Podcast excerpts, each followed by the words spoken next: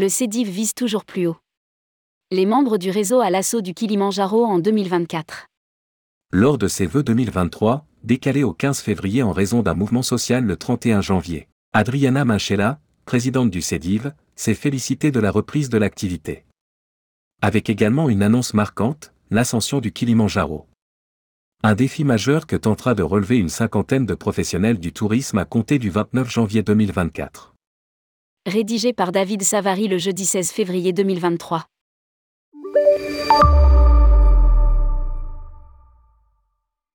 Quelques 150 personnes, la plupart masquées, étaient réunies au Baramundi, Paris 9e, à l'occasion des traditionnels vœux du Cédive.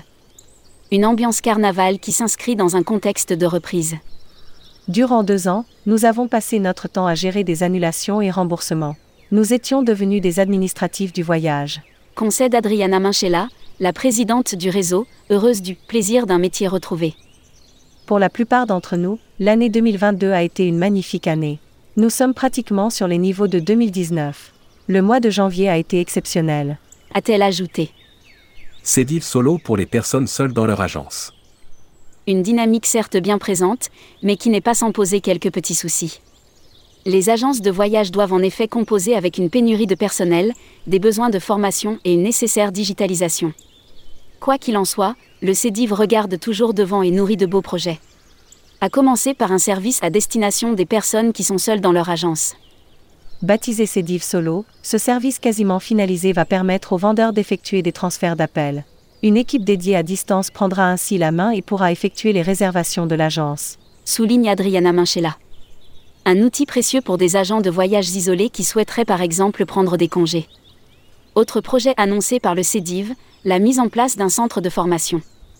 Nous allons travailler avec les instances qui nous ont beaucoup aidés durant la pandémie. Précise la présidente. Une aventure accompagnée par une spécialiste du voyage sportif. Si le choix du lieu de la prochaine convention en novembre n'a pas été révélé, c'est trop tôt, et la partie transport n'est pas finalisée, Adriana Manchela a en revanche enthousiasmé son auditoire en lui faisant part d'un défi majeur, la montée du Kilimandjaro. Plus haute montagne d'Afrique perchée à 5895 mètres. Nous organisons cette aventure pour nos équipes et pour les professionnels du tourisme qui voudront se joindre à nous. C'est aussi une manière de montrer que tout est possible et que l'on peut triompher de l'adversité. Explique la dirigeante. L'expédition sera accompagnée et encadrée par Isabelle Mislang, une ancienne sportive de haut niveau à la tête depuis 2007 de l'agence Côté Soleil Voyage à Boulogne-sur-Mer, spécialisée sur les voyages à caractère sportif. Isabelle nous a convaincus qu'on peut le faire, quel que soit l'âge et quel que soit l'état de santé physique. Affirme Adriana Manchela qui va se préparer tout au long de l'année pour cela. Le départ de cette formidable aventure est prévu pour le 29 janvier 2024.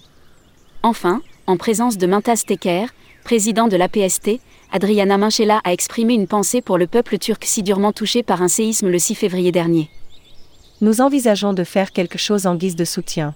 Nous sommes prêts à nous déplacer. A conclu la présidente du CEDIV. Publié par David Savary. Journaliste tourmag.com.